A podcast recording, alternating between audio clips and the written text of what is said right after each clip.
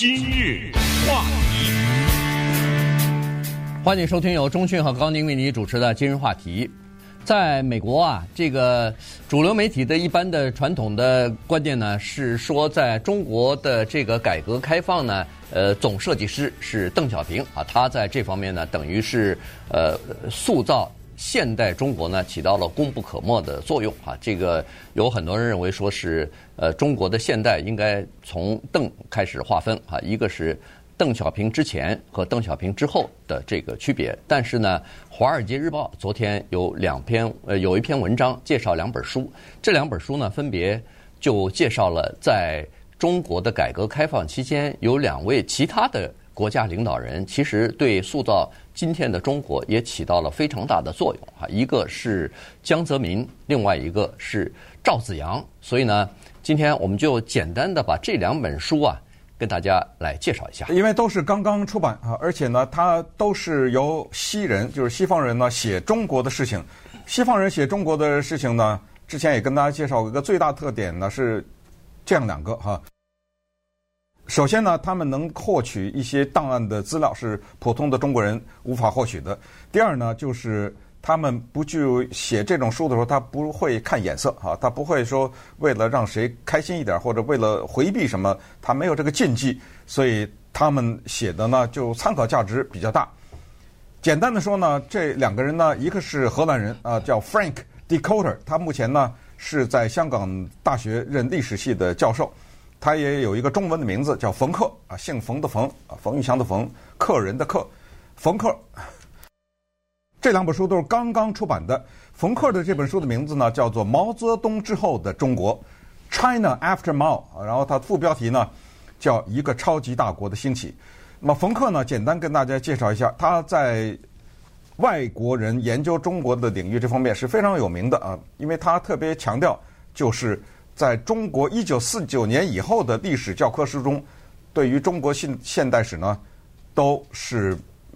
有很多的地方是不提的，甚至是不真实的，所以他呢写了叫做《人民三部曲》啊，这个《人民三部曲》呢都是他花了很长的时间调了大量的资料写的。那三部曲的第一部叫做《解放的悲剧》，一九四五到一九五七。所谓解放的悲剧，就是在一九四九年呢，教育当中我们把一九四九年认为中国解放了啊，但是他的这个书呢，直接的否认了“解放”这两个字。尽管当时的社会非常贫穷，尽管当时各种各样的贪官污吏，但是呢，他指出，就是解放以前的中国和解放以后的中国呢，在自由方面啊，在言论自由方面，在人人民可以自由出入这个国家等等各方面呢，是天壤之别，所以并没有解放，而是奴役啊。这是他的第一《人民三部曲》的第一部。呃，《人民三部曲》的第二部呢，叫毛泽东的大饥荒。那这个显然。不怎么会出现在中国的历史的书当中啊，叫一九五八到一九六二年中国的浩劫，这个就指的大跃进之后的。呃，人民三部曲的第三部呢叫啊文革啊人民的历史，一九六二到一九七六，那这个就不用多说了啊文革。现在呢他又出了这本呃叫做毛之后的中国，来探讨这个问题。他提出了江泽民这个人啊。他提出了1957年，当时美国的国务卿啊，John Foster Dulles，中国大陆翻译成杜勒斯，呃，针对波兰和匈牙利的反共的运动呢，提出了所谓和平演变的理论。他认为江泽民起的最大作用，就是他意识到了西方把希望把中国的民主的希望寄托在年轻人的身上，所以江泽民在这方面不遗余力的来压制。所谓的和平演变，嗯，使得和平演变不要在中国发生。对，他认为说，这个和平演变的这个说法起来之后呢，实际上在波兰，呃，和在匈牙利呢，起到了这样的作用。啊，也就是说，把这两个社会主义国家，当时东方阵营的两个国家呢，等于是变成了资本主义国家了哈。所以呢，呃，他认为说这是成功的。但是呢，他说，其实最早的时候，毛啊毛主席就已经意识到这个。对中国的巨大的威胁，所以呢，当时中国，我如果要是我跟中讯这个年龄的人，其实那个时候都知道，那个时候中国就已经提出来了，叫做防止和平演变。从小都听了，从小到大防止要把这个敌人的希望寄托在我们第三代身上。帝国主义把中国把他们的希望寄托在第三代身上啊，所以从那个时候就开始防范这个东西。然后，据这个冯克的书中也说了，说。说毛发动文化大革命，除了是巩固，比如说是自己的地位之外，其实另外一个目的就是防止这个叫做和平演变啊，大概是这样的一个情况。那好了，他就谈到了，实际上在过去的。呃，西方的这个对中国现代史的这个评论当中呢，呃，更多的光环是放在了邓小平的身上，认为他是一个总设计师，中国的改革开放是由他所发起的，然后奠定了现在的这个基础啊等等，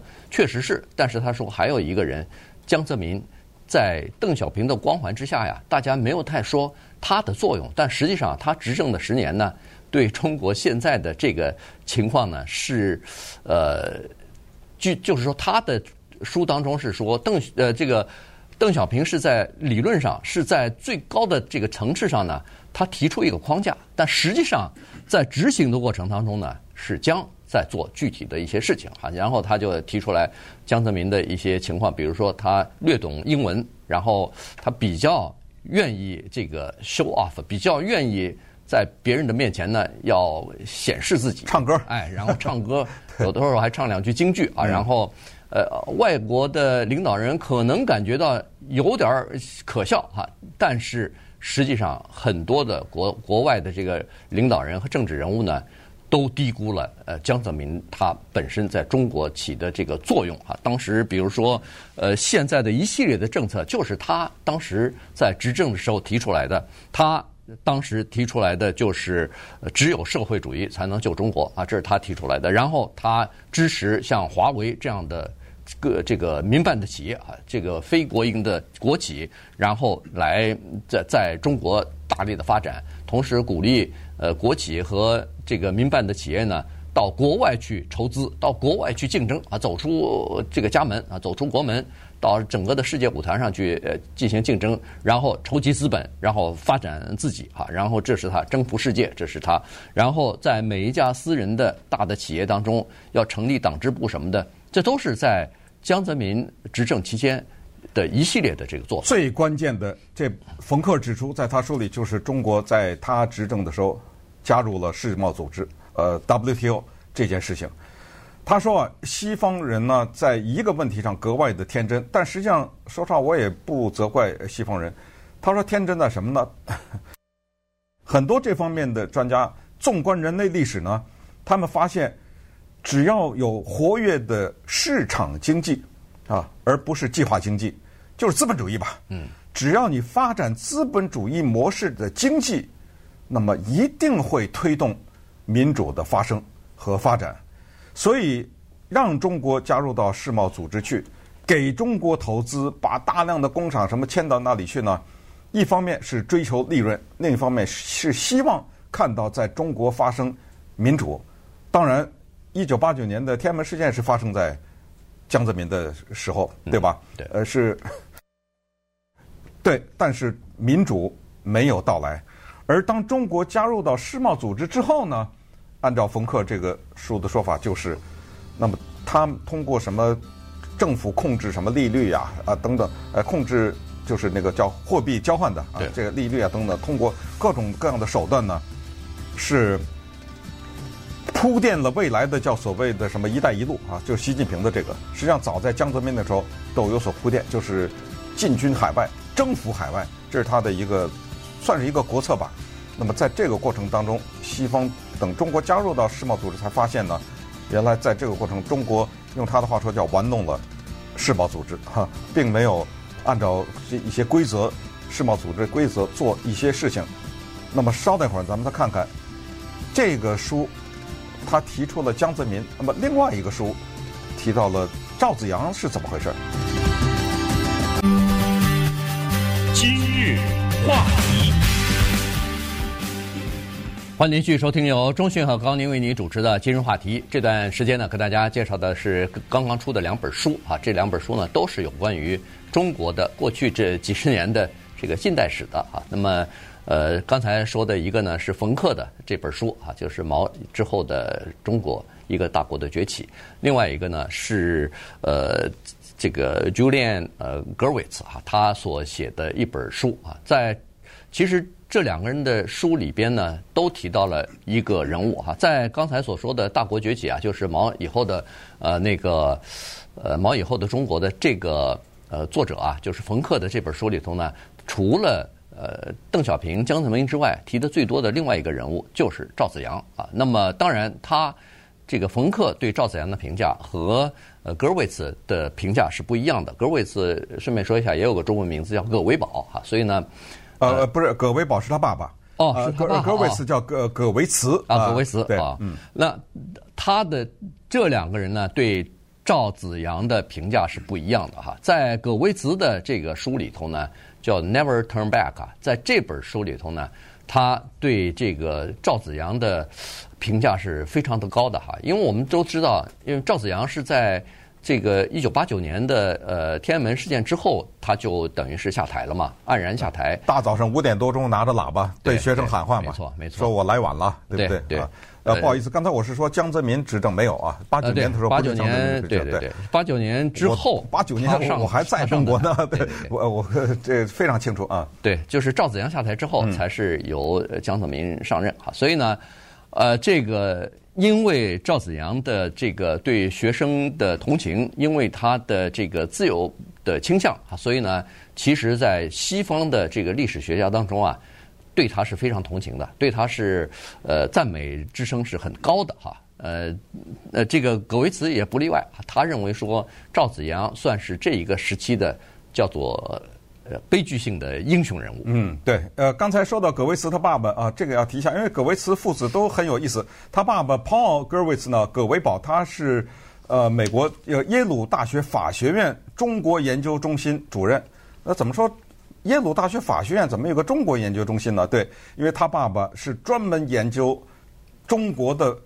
尤其是一九四年以后的法律。的变迁的是这方面，所以他爸爸那个中文呃好的不得了哈，所以儿子呢可能受了父亲的影响。葛维茨呢，呃儿子呢后来他去了牛津大学得了一个博士学位，他的博士学位是中国当代史，然后就在阿里巴巴工作了一段时间。